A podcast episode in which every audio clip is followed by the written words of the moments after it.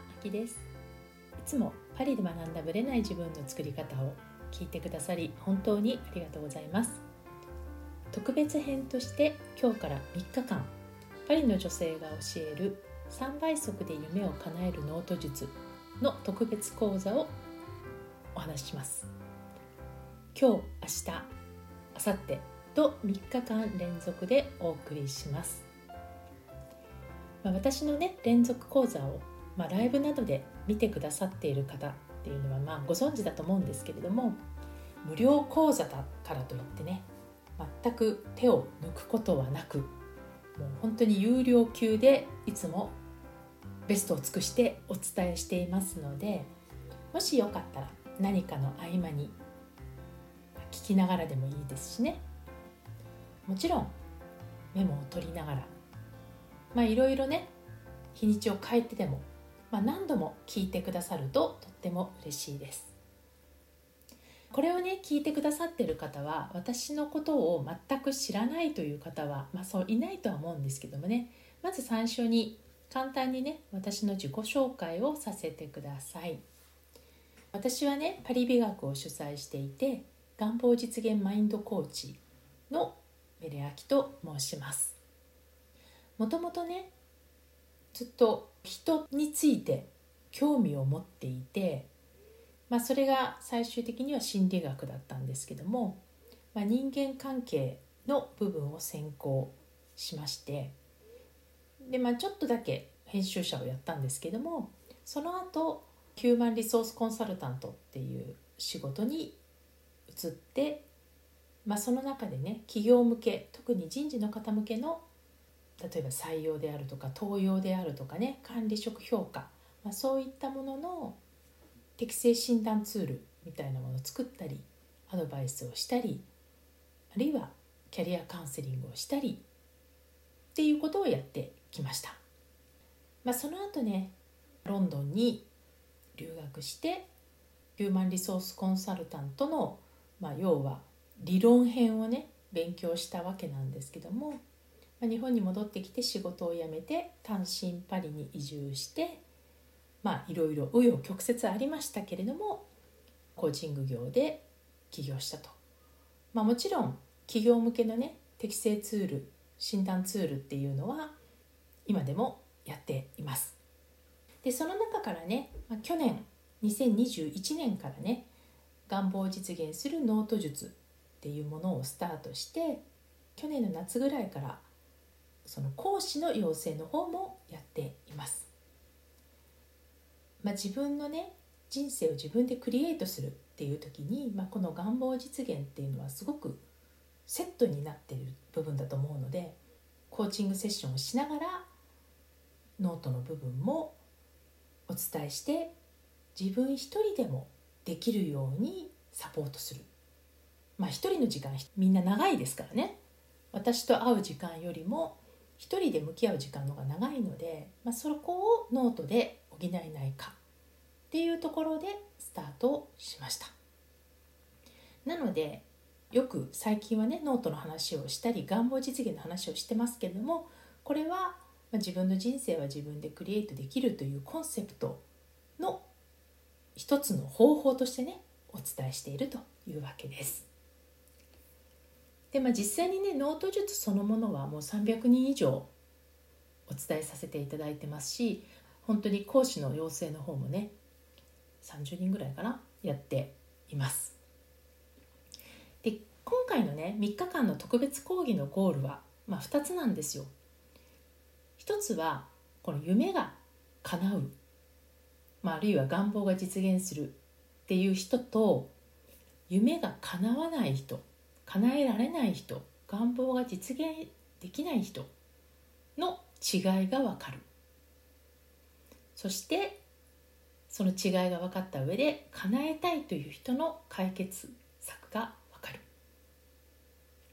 ここがこの3日間のゴールです。ここでね一つ質問をさせてください。あなたは今自分のね叶えたいことが全て叶っているでしょうか？あるいは叶えたいことが叶ってないっていうようなこともありますか？もしある場合それはどんなことが叶ってないっていうことでしょうか？あるいはね夢を叶えるっていうことについてあなたはどんな悩みを持っていますか？人によってはね何を叶えたいかすらわからないっていう人もいらっしゃるんですね。私が直接お話を聞く限りなんですけどね。もしかしたらリスナーの方の中にもいらっしゃるかもしれません。自分のね未来がどうなったらいいかこう漠然としてるなっていう人の場合にはよくあるかもしれませんよね。あとはね夢を叶えるってことについてのこう学び本を読んだり動画を見たり結構真剣にいろんな情報を集めているのになかなか実践ができないうまくいかないっていう人もいるんじゃないかなと思います。あるいはね周りをこう見渡してみてあの人は夢がどんどん叶っているのに私はどうしてできないんだろうって思う人もいるんじゃないかなと思います。まあ叶わない理由っていうのがね今一つ分かってない自分がどうして叶わないのかまあ、この辺のね悩みをこう皆さんご自身で聞きながら私って何に悩んでるんだろう、まあ、その辺をね意識しながら聞くと自分の悩みに合わせて聞き方が変わっていくんじゃないかなと思いますのでよかったら書いてみたり一時停止を押してちょっと考えてみるっていうのもおすすめです。じゃあね今日お話ししたいことなんですけども夢が叶わないなと思っているあなたにお伝えしたいと思います。まあ、いつもねライブもそうなんですけどズバッと直球で本質に入ってしまうんですけれどもそのね夢が叶わない原因っていうのは私が数多くのセッションとノート術をこう教えてきた経験あるいはこうみんなの質問そういうところで考えると大体3つに制約されるんですよ。それをね今日お話ししたいと思います。まずね一つがねゴールに関する問題2つ目が臨場感がない問題3番目が自分がよくわからないっていう問題これはね追って話していきますけれどもまずね今日はねこのゴールに関する問題についてお話をしたいなと思います。ゴールに関する問題ってね結構奥が深いんですよ。目標設定すればいいんでしょうとかなりたい自分を考えればいいんでしょうとかってまあ言葉だけでを見るとね、まあ、その通りなんですけれども実はねなかなかねハードルが高いんですよ。これやってみるとよくわかります。なので、まあ、その辺のね話をちょっと今日はしていきたいと思います。でね今ゴールに関して話すっていうふうに言いましたけどもこの123ゴールと臨場感と自分がわからないでね実際にうまくいってる人はねこの辺が全部うまくいってる人なんですよ。うまくいってる人の共通項ってここですね。でうまくいってない人はこの3つのうちどれかあるいは全部ができてないあるいは中途半端になっているパターンかなと思います。でね実際にねやっぱりうまくいって夢が叶っている人っていらっしゃるんですよ。例えばですね身近な例で言うと年齢が40代になると健康のこととかいろいろ考えるじゃないですか。でやっぱり代謝も落ちてきて体重が増えてくると。でね増えることはあっても何をやっても 1g も減らなかった人がいるんですね。もう全然減らないむしろ増えていく、まあ、その方がノートと出会い自分でね願望を叶えるためにノートを活用して4ヶ月で9キロ痩せたんですよ。1グラムも減らなかった人ですよその前まで。あるいはね4年間パートナーがいなかった人が期日を決めてね自分の誕生日これ1ヶ月後だったんですけども決めて書いていたらしっかり期日に間に合わせてパートナーと出会って今でも幸せに暮らしてらっしゃる人。こういう方もいらっしゃいます。またね副業を始めてね、まあ、本業を会社員でやってらっしゃって副業を始めて副業でなんとか収益を上げたいと、まあ、ノートと出会ってねそこをちょっと意識的に書いて行動したらみるみるうちに数ヶ月で月収100万円を超えた人とか今の話ってダイエット健康面美容面あるいは人間関係パートナーシップそれからお金とビジネスこれね大体皆さんが興味のあるテーマじゃないかと思うんですね。で1個のカテゴリーに強くて他のカテゴリーは全然かなわないわけではなくてこれ脳の仕組みなのでどの分野でも応用が可能なんですよ。でこのかなってきた人たちっていうのは私が言ったさっきの3つがきちんと歯車があってできてきた人なんだと私は思いますまあ私がね最終的にこう共通項いろいろ洗い出したりみんなの悩みを拾いながらね分析した結果この3つに集約されるということになります。で今日はねこのゴールについてお話しします。奥が深いんですよ。このねゴールの話をしたいと思います。でね皆さんゴールについてどう思ってらっしゃいますかね、まあ、ゴールがわからないっていう人ももちろんいらっしゃるしまあ夢を叶える。じゃああなたの夢は何ですか？と聞かれたら、まあ、なんとなくは答えられるけれども詳しくはあんまり言えないかも。っていう人もいるんじゃないかなと思います。あとはね自分の願望だと思っていたら実は願望じゃなかったかも。っていう場合もあるんですね。あとはねそのゴールがね明確でないっていう人もいます。分からなくはないんだけどちゃんとあるんだけど例えばね「どこ行きたい?」って聞かれて、まあ、地図を指して「東京」って言われてもどうでしょう？東京のどこよってツッコミ入れたくなりますよね。で東京都って横に長いんですよすごく。だから東京って言っても東に行くか西に行くかで全く違うってことなんですね。でやっぱりゴールが明確かどうかっていうのはまさにここって地図上でさせるかっていうところが大事なんですよ。だからなんとなく東京とかね、まあ、もっと世界の幅広く見たらなんとなく日本に行きたいって日本のどこよみたいなねなんかそういう感じでね見はっきりしてるけれども実は明確じゃないっていうパターン結構多いんですよね。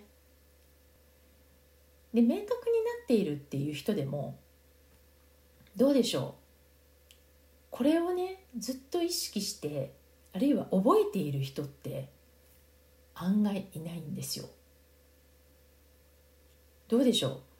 あなたは今年の頭に立てたゴール一つや二つ必ずあるんじゃないかなと思うんですよ。今年はこうしたいなとか。ね新年の抱負ってあるじゃないですか。考えてると思うんですけどもその時のゴール目標覚えていますか？でね達成することもねなかなか難しいんですけど悲しいことにね立てたゴールすら覚えてないっていうのも結構多いんですね。これあるあるじゃないですか。変わってしまっているっていうパターンもあるけど変わってしまっている前が何だったっけすら覚えてないみたいなねこれね1年単位じゃないんですよ結構3ヶ月前のことでも忘れてるパターン多いんですねまあもっと言うと1ヶ月後でも忘れてるパターン多いですよねなので案外ね立てたものって忘れてしまうんですよ。なので皆さんがもしかしたら「ああ忘れちゃった」とか思うかもしれないけどもうこれ普通のことだと思ってた方がいいです。脳ってやっぱりね楽な方に流れていくし目の前の刺激にフォーカスが当たるからその遠くの未来よりもちょっと目の前のね楽しいこととか快楽とかね美味しいもの食べれるとかね楽しい映画を見るとかねなんかそっちにフォーカス当てると覚えていかないというかね忘れていくのは仕方がないんですよ。でもね叶えたいことすら覚えていなかったら叶うわけないですよね。と思いませんか？ゴールからね目をそらさないとかねこう覚えているように意識し続けるってやっぱ大事なんですよ。でもね一つだけポイントがあってこれをねモチベーションとかね意志の力って思う人がいるんですよ。私は意志がとっても弱いですとかねモチベーションが続きませんとかそういうことがあるとやっぱり私はダメなんじゃないかとかね自分にはできないんじゃないかとかって落ち込む人いるんですよ。でもねはっきり言います。意志の力だけで進められる人っていうのは本当に限られてます。もう少ないと思ってください。意志がね強い人はいらっしゃいます。だけどその人と比べる必要はなくても多数の方は自分の意思だけで進めることはもう厳しいと。でねむしろ大事なことをねこれからちょっと言いますけどもこの意志の力やモチベーションのキープよりもっと重要なことここをね意識するだけで全く違います。それはね意志の力を育てるとかねモチベーションがどうキープされるかを考えるではなくて仕組みがあるかってことなんですよ。まあ、システムと私は呼んでるんですけどもずっと忘れないで意識し続ける仕組みを持っているかということなんですね。これね意志の力いらないんですよ仕組みがあればいいだけなので。でその仕組みを皆さん作ってますか？あるいはその仕組みを活用してますかっていうところが大事なんですね。つまりゴールを決める決めて忘れずに意識し続ける仕組み何だと思いますか？っていうことなんですね。でそれをあなたは持ってますか？ってことです。で私が提案するベストな方法はいろんな方法あると思いますよ。いろんな方法あるんだけども一番身近でベストな方法は紙に書くっていうことなんですもちろん一回書いてね壁に貼って普段から見るとかでもいいですし喋るでもいいかもしれないんですけれども私は書き続けるっていうことをシステムにするのが一番いいと思っています。ね、紙に貼って目につくところに置いておくってもちろんいいんですよ。いいんだけれどもこれね私の場合は特にそうなんですけども例えばこう絵が飾られてるじゃないですか。で新しい絵が自分のね目の前の空間に現れた時に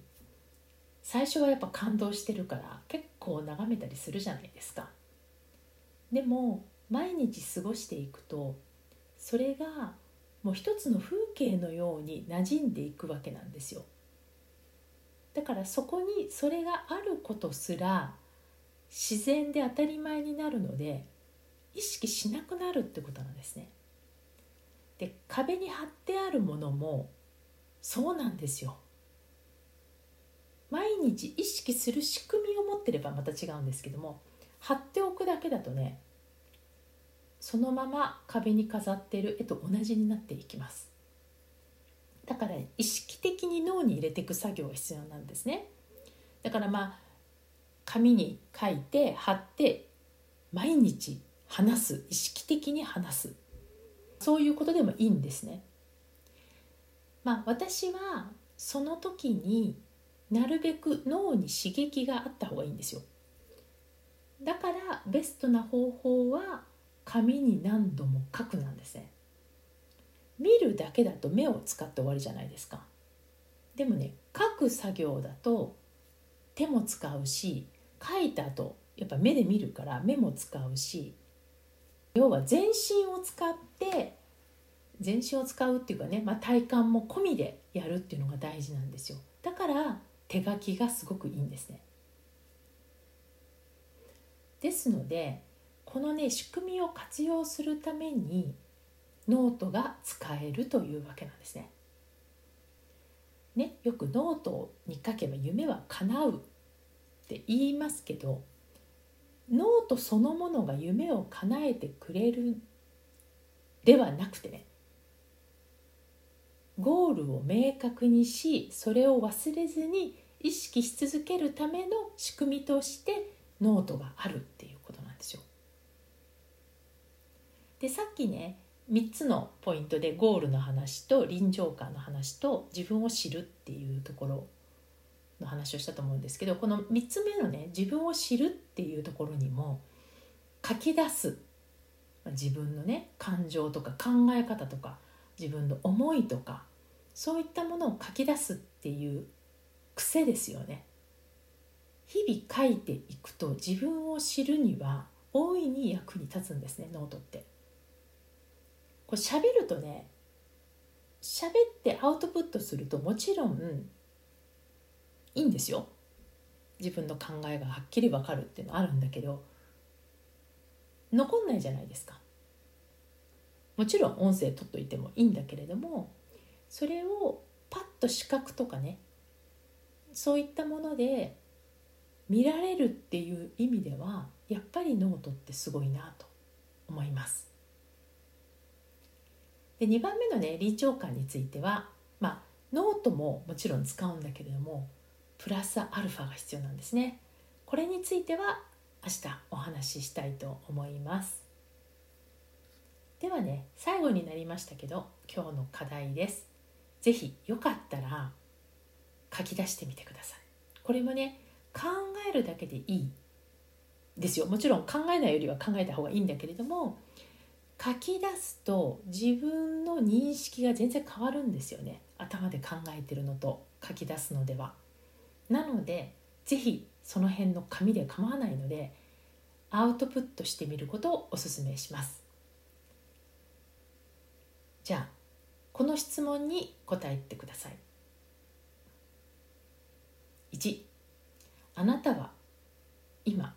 ゴールを設定していますか？設定してたらしているでもし設定していたら是非